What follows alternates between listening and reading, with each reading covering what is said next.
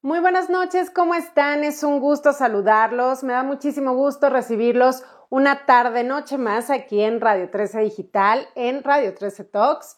Yo soy Debbie García y les doy la más cordial bienvenida a este programa de entrevistas y de invitados muy interesantes y de temas que muchos de ustedes nos han pedido. Así que bueno, pues hoy un día más con un tema padrísimo, padrísimo. Vamos a tener un invitado que no saben, les va a encantar esta entrevista. Vamos a invitar en este momento a Nico y a Mika, y ahorita van a saber de qué se va a tratar esto. Muchísimas gracias a todos los que se están conectando.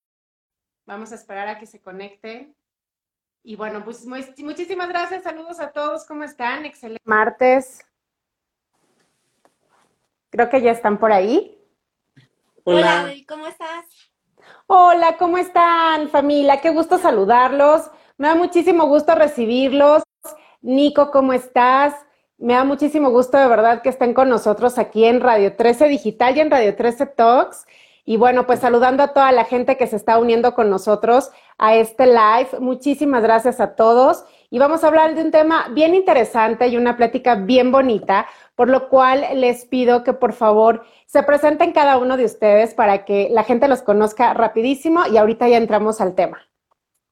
Bueno, nosotros somos la familia Carreto, es Paola, Nicolás y yo soy Germán Carreto. Y Nico tiene unas condiciones que ahorita nos va a platicar, que este, son unas discapacidades que, y nos va a platicar cómo lleva su vida. Perfecto, perfecto. Pues familia Carreto, bienvenidos aquí a Radio 13 Digital y a Radio 13 Talks. Nico, guapísimo, bienvenido a este live. Eh, toda la gente contentísima de conocerte y de platicar un ratito con, con ustedes y contigo. Pero, ¿qué les parece si comenzamos un poquito con cómo, cómo inicia toda esta historia con ustedes? ¿Cómo ustedes se percatan? Ustedes tienen gemelos. Eh, eh, Nico este, tiene otro hermano. ¿Cómo se llama su hermanito, perdón? Germán. Germán, muy bien. Bueno, este, ¿ustedes cómo se percatan de, de, esta situación? También para que la gente entienda. En ocasiones muchos no este, entendemos muy bien el concepto de lo que es el autismo, de lo que son todos estos trastornos que pueden llegar a tener los niños. ¿Cómo se percatan de esto? Bueno, pues nuestra historia empieza eh, desde muy, muy chiquito. Eh, de, empezó a los dos años, por más curioso que esto parezca, con, eh, empezó a ser como muy impulsivo, de pronto de ser como más extrovertido, empezó a ser un poco más retraído, eh, era estos niños que se emocionaba y soltaba el golpe o este tipo de cosas. Obviamente todo el mundo nos decía, los niños de dos años son así, que exagerados, relájense, pasamos a los tres, que exagerados, y algo nos latía como papás, que eso hemos aprendido en el camino, que nadie conoce mejor a los hijos que uno, y cuando uno algo no, le, no, le, late. Entonces, de ahí eh, llegamos, hubo un diagnóstico de TDA al inicio, como a los cinco años ya se cerró este diagnóstico de TDAH, que es eh, trastorno por déficit de atención, hiperactividad. Y luego, eh, también a los cinco años, le diagnosticaron epilepsia parcial. Este, ahorita Nico nos va a platicar un poquito más de, qué, qué, significa esto. Claro. Pasa el tiempo, a los siete años eh, le diagnostican también síndrome de Tourette y entonces nosotros seguíamos como de qué es esto. Son tics vocales y motores, que okay. ahorita Nico nos va a dar una idea más. Eh, pero entonces se seguían sumando cosas, pero decíamos algo falta, algo falta, algo no nos cuadra. Eh, de pronto empezó como también a quedarse un poquito académicamente en tercero de primaria, este, le costaba como mucho trabajo sociabilizar y llegamos hasta los 10 años en donde por fin nos dan un diagnóstico de eh, autismo leve que es lo que antes se conocía como síndrome de Asperger okay. dentro del espectro autista. Y pues bueno. Ajá. Sí. Y el trastorno del espectro autista es, un, es, una, es una condición del neurodesarrollo y que generalmente van a tener algún problema tanto en la percepción como en la sociabilización con los demás, este, con las demás personas, ¿no? Y obviamente se llama espectro porque es como, es grandísimo, ¿no? O sea, es, puede ser desde muy eh, leve o que sea de diferentes síntomas, ¿no? Hay niños o personas que no pueden ver a los ojos, hay otros que les cuesta mucho más sociabilizar, entonces por eso se le llama espectro, ¿no? Porque es muy grande y es totalmente diferente cada uno. Ok, y eh, entiendo que, eh, bueno, eh, son gemelitos, Germán y Nico. Germán no desarrolló ningún tipo de estos trastornos, de este espectro, ningún tipo de estos síntomas. Nada, no. Lo que pasa es que son gemelos no idénticos, son como lo que llaman cuates. Cuates. Ah, ok, perfecto. Cada quien venía en su bolsa y entonces cada quien tiene la genética, ¿no? Este trastorno del espectro autista es multifactorial, o sea, tiene muchos este, factores en que se pueden este, desencadenar, ¿no? Ellos, pues al ser gemelos, fueron prematuros, entonces es una de las condiciones que pudiera haber este, desarrollado este, esta condición, ¿no? Y aparte, pues la parte genética, ambiental y todo. Sí tiene que ver eh, la parte genética, ¿sí hay algo de eso dentro de estos trastornos? Sí, en la familia no tenemos a nadie, pero pues hoy, hoy en día se sabe que la genética sí es también un factor que también puede desencadenar. Es como un factor predisponente. Ok, ok. Ok, perfecto. Pues ya que tenemos como esta breve introducción al tema, este, pues nos gustaría muchísimo platicar un poquito, si nos los permiten, con su guapísimo Nico. Este, Nico, ¿cómo estás? ¿Cómo te sientes hoy? Platícanos un poquito. Ah, bueno, sí, pues yo me siento bien, ajá. Está bueno, sí, y también, ¿y qué más? Y explícales qué tienes, tus condiciones. Está bueno, siento, ah, yo tengo um, eclipsia parcial y también síndrome de Tourette y también TDAH, también Autismo. Autismo leve. ¿Y qué son? Como la epilepsia. Ah, bueno. Ah, bueno, siento hasta. La epilepsia, ja. Casi es como. ¿Descargas? Sí. electricidad. De tu cerebro. Sí que a como. Así que a como. Te, a cerebro, ja. Sí que hay sí que hay a, como a descargas, ajá. Ok. Mm,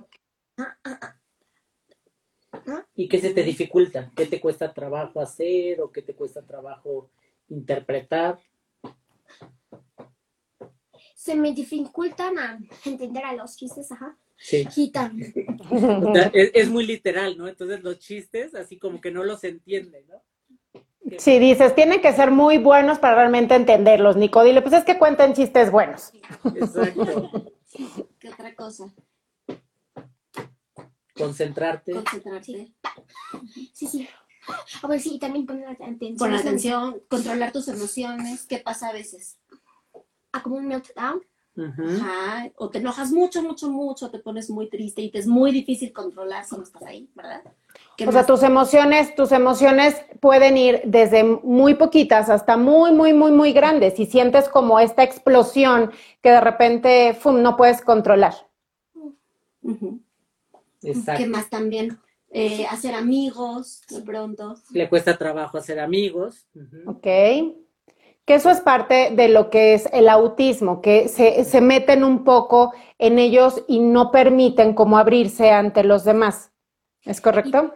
sí, y también como esta lectura de, este lenguaje no verbal, de pronto las reglas de un juego, el, hay cosas que ya con la edad se va, de chiquito no le gustaba tanto porque los niños son muy concretos de chiquito, conforme fue creciendo, todos los niños van desarrollando justo esta parte abstracta de entender cosas más complejas y ahí fue cuando él se le empezaba a complicar porque eh, era como de no, a ver, no entiendo, entonces ya ha ido teniendo sus estrategias. Y tiene mucho que, que ver con, la, eh, con leer las emociones, ¿no? La, se le dificulta leer las emociones si alguien está enojado, si alguien está contento, si alguien está triste, a él se le dificulta un poco más poder entender eh, a menos de que le digas tal cual de cómo te sientes, ¿no? Entonces también va trabajando y va teniendo herramientas con sus terapias para poder tener esa, esa posibilidad. Porque uno de los errores de pronto con, con eh, las personas en el espectro autista es que piensan como viven encerrados en su mundo o no les importa lo que la gente siente y no es que no les importe, en cuanto ellos logran entender una emoción, claro que les importa y les afecta, pero de entrada les es difícil leer lo que para nosotros de pronto es muy obvio con un gesto, con alguna situación muy, muy así, a ellos les cuesta más trabajo. ¿Cómo se podría dar cuenta eh, una persona em, de esta situación con alguno de sus, de sus niños? Eh, eh, hay, ciertos eh, aspectos muy específicos que ahorita ustedes están comentando, pero también es cierto que son estos em, trastornos que no están tan de repente tan detectados, ¿no? comúnmente y que a veces la gente dice, ah, pues no pasa nada, lo que pasa es que él así es bien serio y no le gusta convivir, ¿no? Y entonces van dejando este tipo de cosas como sin atención. ¿Cómo, cómo, ¿Cómo se podría dar cuenta una persona para que realmente pueda ir a un doctor y puedan determinar este, e, e, este trastorno? Pues como bien lo dices, Debbie, la verdad es que es muy difícil. ¿Por qué? Porque este tipo de trastorno es un espectro tan alto que puede ser desde mínimos síntomas y aparte estos síntomas pueden ser también parte de otras enfermedades, ¿no? O de otras condiciones.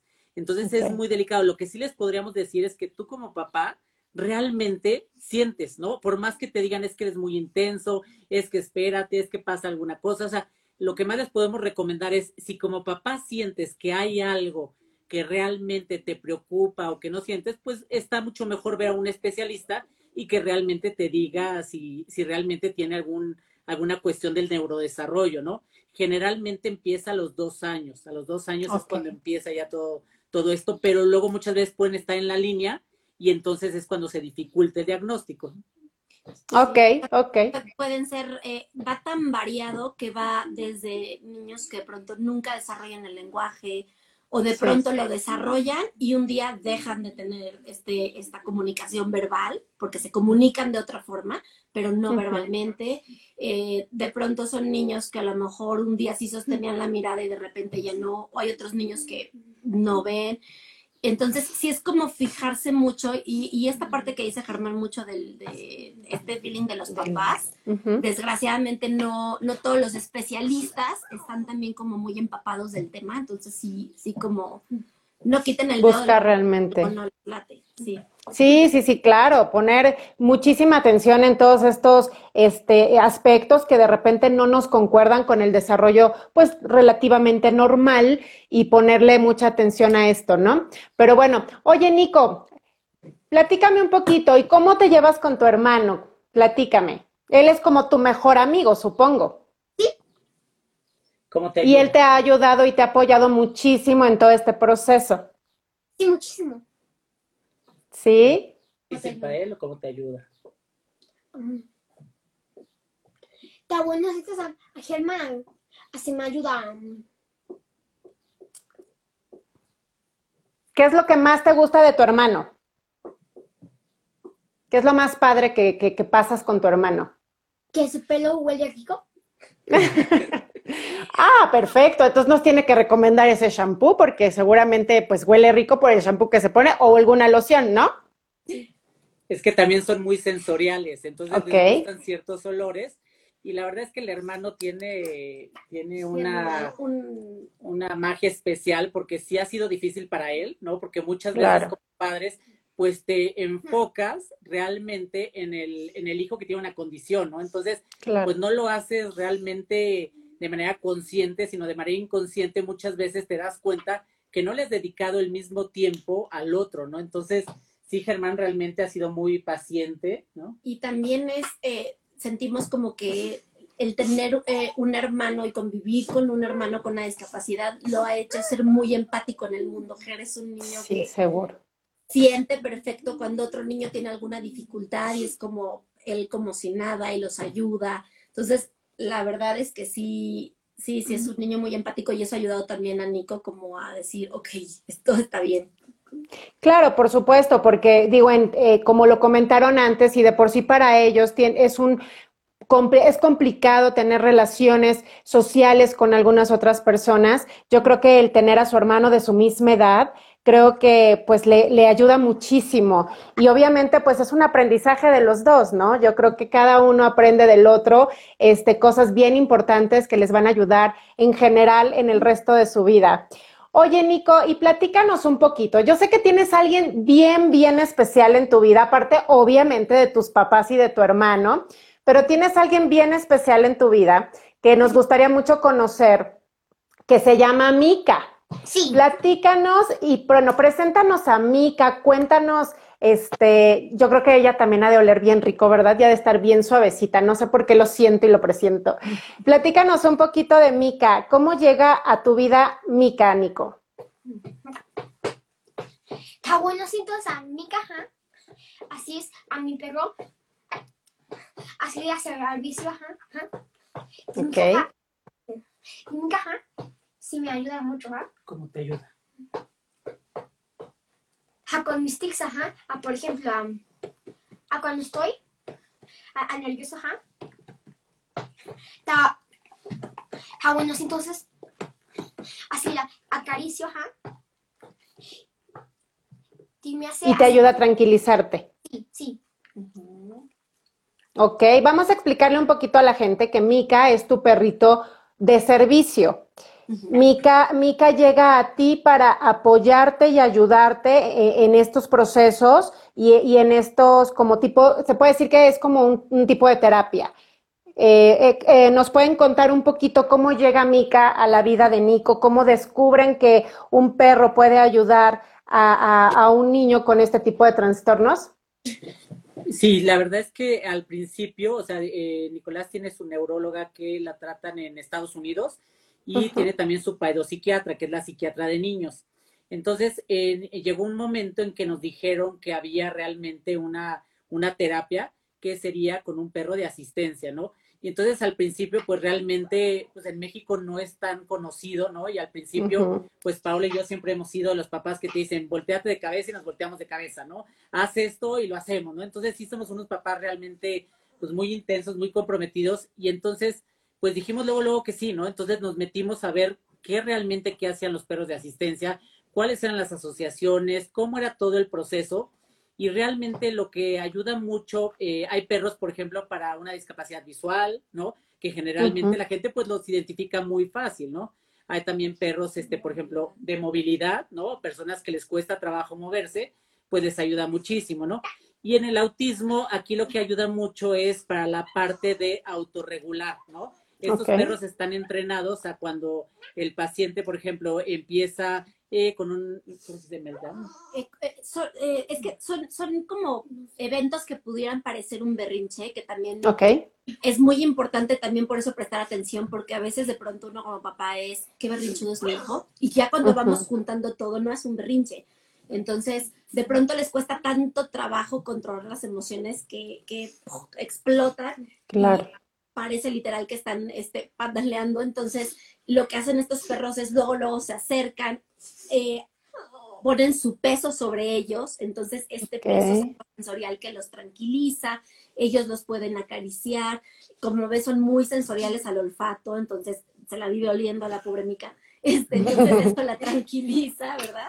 Eso la tranquiliza. También, por ejemplo, eh, hay muchos, eh, los cada, pero aunque todos sean perros, sean eh, perros de servicio TEA, de trastorno del espectro autista, pero cada perro lo entrenan, eh, digamos que en una generalidad, y luego lleva un periodo con su usuario, porque cada niño, cada persona necesita algo diferente. Hay, por ejemplo, personas que, este, niños que tienen fugas. Esto es que de pronto por algo sensorial, un ruido, eh, un olor, un, algo que vieron, algo que los, los alteró y salen corriendo. Entonces, de pronto, para los papás, esto es algo muy estresante porque te puede tocar en la calle y salió corriendo o así. Claro. Lo que hacen los dos perros es que tienen un, arnés que va, eh, va con una, eh, una correa a la cintura del niño. Como su cinturoncito. Exacto, el niño corre y el perro se, se, ancla, se echa y no hay ah, okay. Entonces es una tranquilidad porque eh, los papás ya es como, bueno, ya puede estar y no, no va a salir corriendo y no lo van a atropellar. Eh, también, eh, por ejemplo, en el, en el caso también de Nico, es, perra, es perrita TEA y perrita de alerta médica. También nos ayuda con el tema de la epilepsia. Entonces, también cuando Nico tiene sus movimientos son como muy similares a los tics, pero son movimientos de la cara, del brazo, pero a veces son tan incapacitantes y son como no pierden en realidad el conocimiento, para él es muy angustiante. Entonces llega Mika, igual, igual, con el peso, trata, lo calma, eh, lo que hacen también estos perritos es que cuando la persona termina el evento no se siente como ni desorientada ni nada porque está con alguien conocido. Claro. Esto le da mucha tranquilidad. De por sí los perritos en general sabemos que nos ayudan, ¿no? Y es, es alguien que, bueno, pues son, son este animalitos que son muy sensibles a, los sentimientos de las personas, ¿no? Entonces yo creo que esta parte eh, es una maravilla porque de por sí a casi todos los niños les gustan los perros. Yo creo que ha de ser como, como algo padrísimo para Nico. Nico, ¿qué es lo que más, más te gusta de Mika? No, después de su olor, seguramente, porque también te ha de gustar cómo huele. Pero ¿qué es lo que más te gusta de Mika? Solo. Um, ah, um, que te ayuda, que, te, ayuda. que duerme contigo, que te, que te gusta. Sí.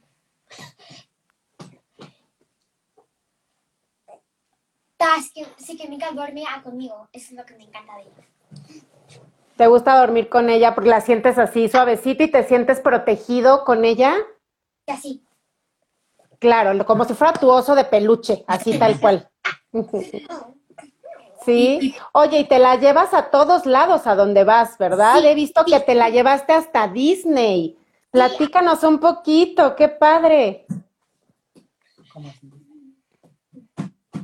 ¿Le gustó a Mika? ¿Le gustó ir, ir para allá? Sí, sí, mucho. ¿Cómo ¿Sí? ¿Cómo es? El del avión, ¿dónde la pones?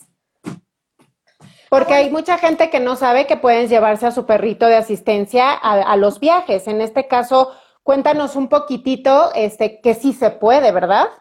Sí, claro. ¿Dónde viaja? Sí, claro. How, how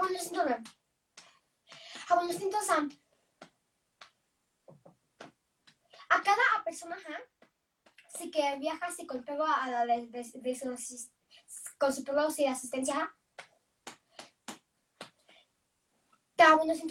en el avión asistencia Taba abajo si si si de tu asiento en tus pies. Sí, abajo de En tus pies va. Ajá. Y puede entrar a todos lados, entonces va al avión, eh, va, te acompaña cuando vamos eh, a tus consultas, va al hospital. Y también al cine. Al cine, a los restaurantes, a donde más, al centro comercial. Y en Disney, ¿qué pasaba? Se subía contigo a los juegos, ¿verdad?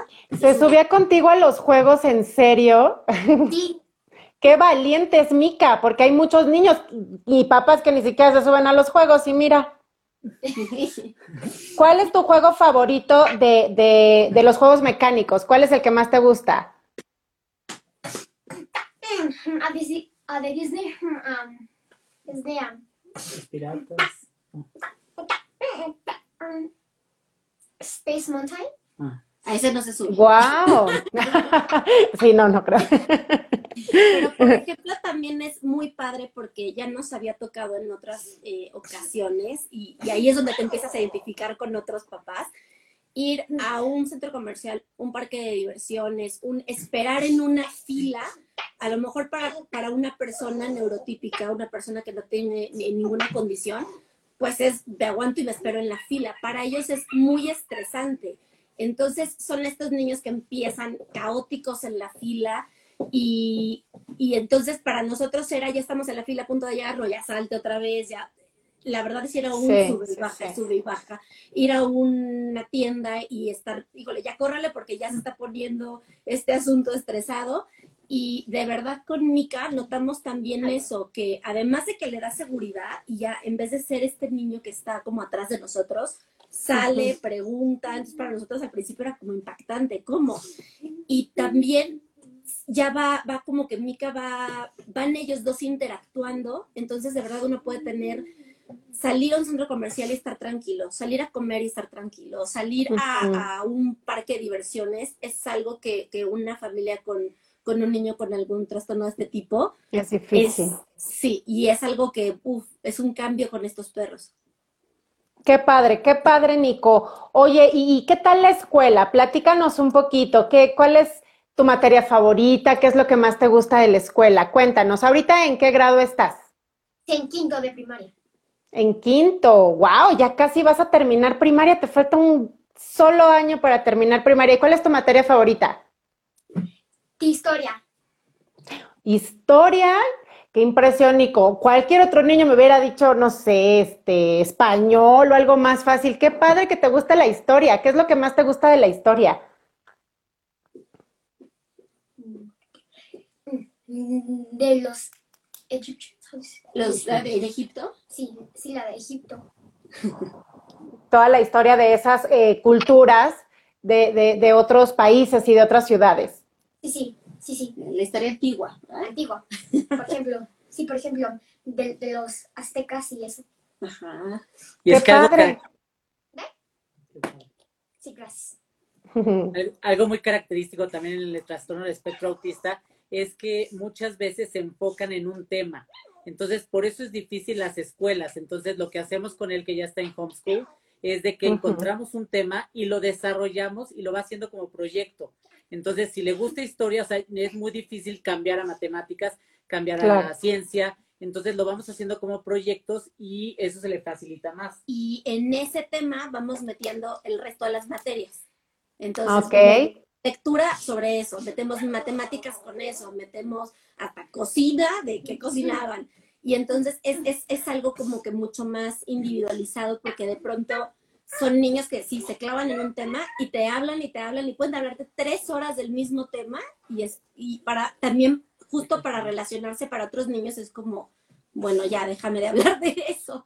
Y de pero aparte pero intensos. pero fíjate ahorita que comentas eso Pau yo creo que eso debería de ser en general. Yo creo que a los niños les encantaría mucho más enfocarse en un solo tema que les encante y involucrar todas estas materias. Yo creo que sería genial. A tener mucho de cada una, ¿no? Que a veces ni entienden tanto. Oye, Nico, y a ver, platícanos, este, mm, aparte de, los perritos, ¿te gustan otros animales? Sí. ¿Qué te gusta? los pingüinos. Los pingüinos. Bueno, eso sí va a ser difícil que lo puedas tener en tu casa, porque a menos que tengas un iglú, entonces podrías tener un pingüino. Pero los pingüinos y los perros son tus animales favoritos. Sí. Sí. Oye, Nico, ¿y qué, qué le recomendarías? ¿Tú le recomendarías entonces a un, a un niño o una niña o alguna persona, aunque sea un poco mayor que tú, que tuvieran un perrito de asistencia como Mica para que pudieran estar más tranquilos? Sí, sí, les recomiendo mucho.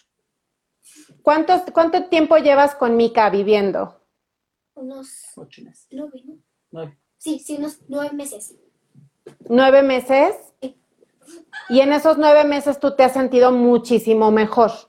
Sí, sí, muchísimo mejor. Oye, y aparte te gusta bailar, te gusta cantar, aparte de, conocer más de la historia este, de, todo el mundo, ¿te gusta, ¿a qué otra cosa te gusta hacer en tu tiempo libre, cuando no estás estudiando? Gimnasia. Gimnasia, wow. Gimnasia olímpica.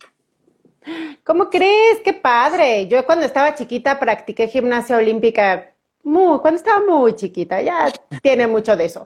Pero está padrísimo. A mí, por ejemplo, me encantaba este, las barras y me encantaba la viga de equilibrio. ¿A ti qué te gusta de eso? Casi pusan.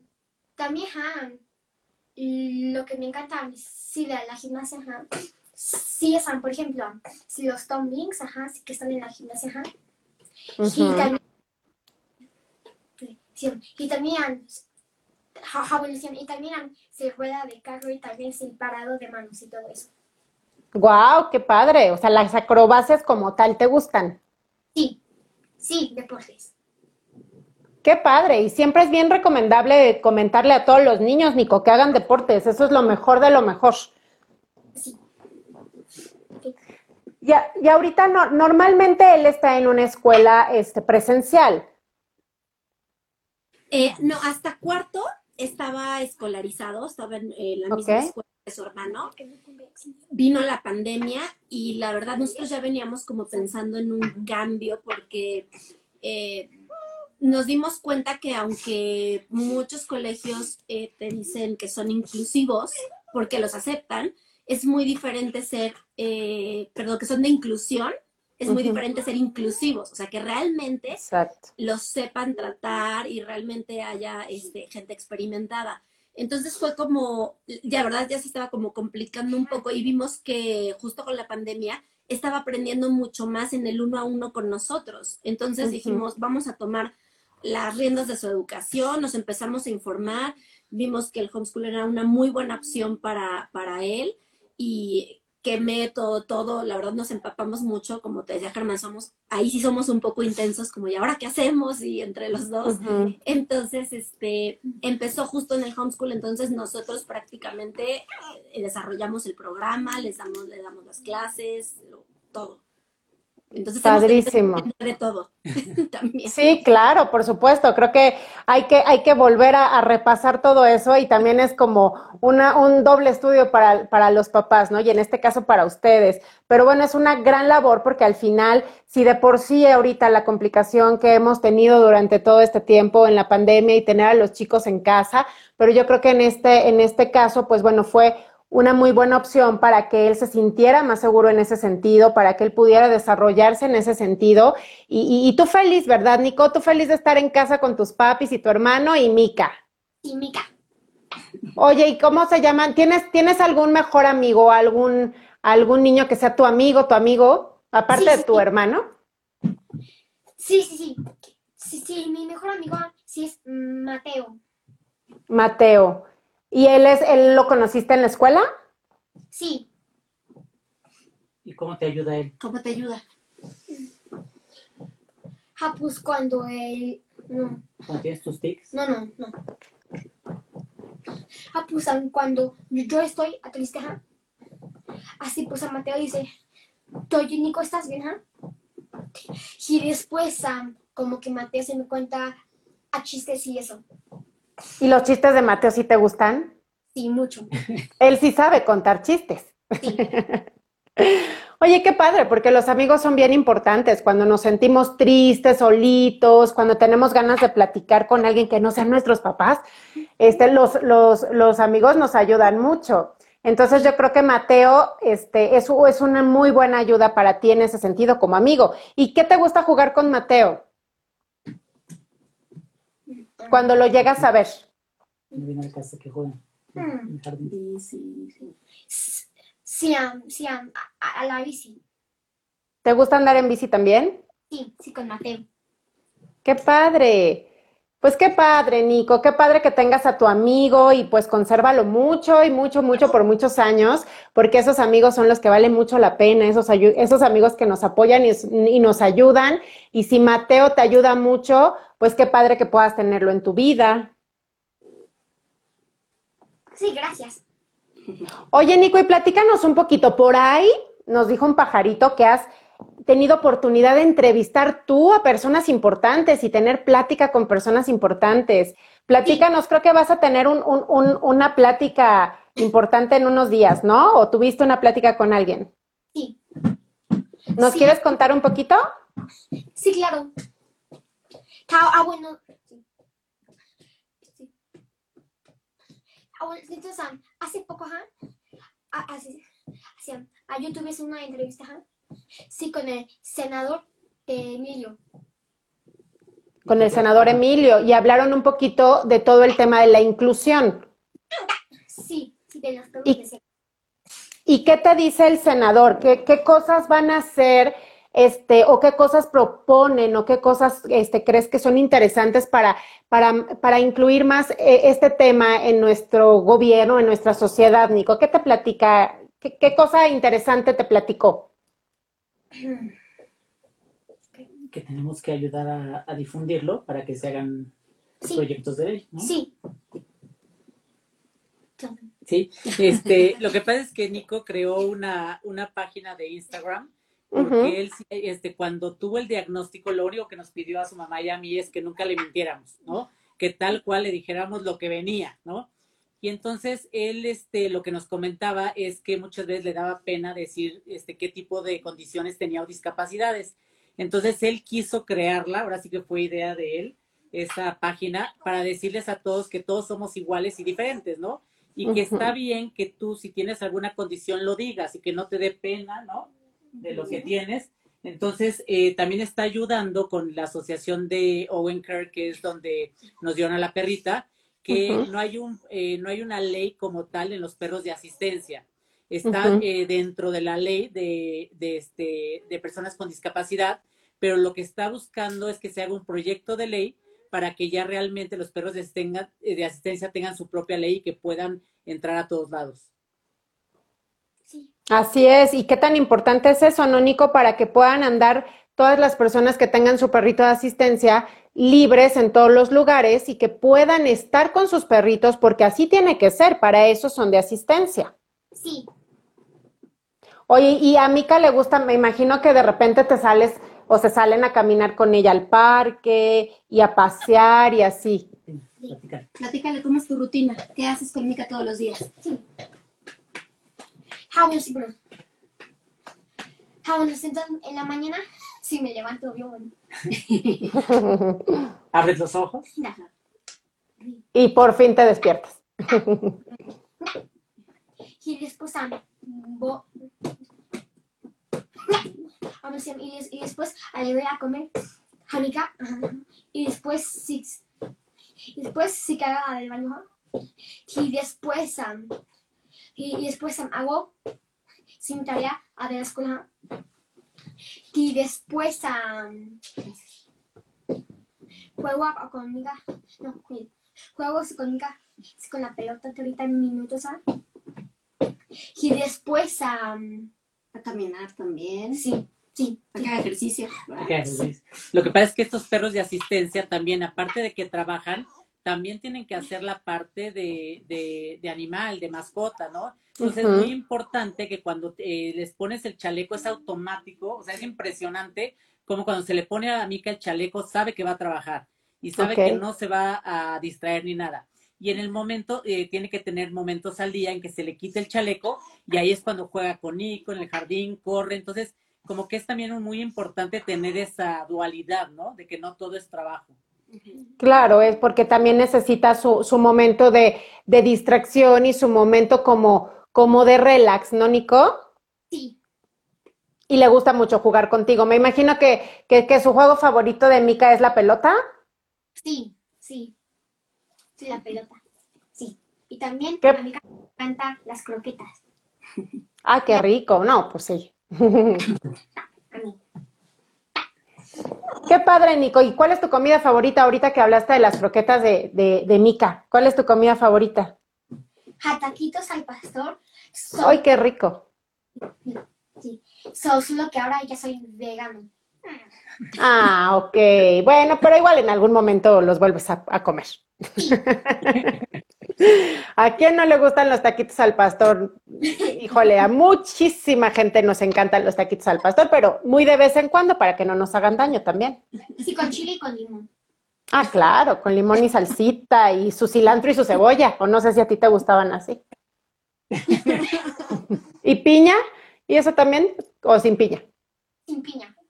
A mí también no me gusta la piña. Como que para qué le ponen piña al taquito al pastor, ¿no? Sí. La pura carnita más sabrosa. Sí, más Oye, Nico, ¿y algo que le quieras decir a todos los niños que estén pasando por un momento así como, como tú, por, algún, por alguna situación que se sientan igual que tú, que no tengan este miedo y temor de, de, comentarlo, de pedir ayuda, de hablarlo con sus papás, con sus mismos amigos.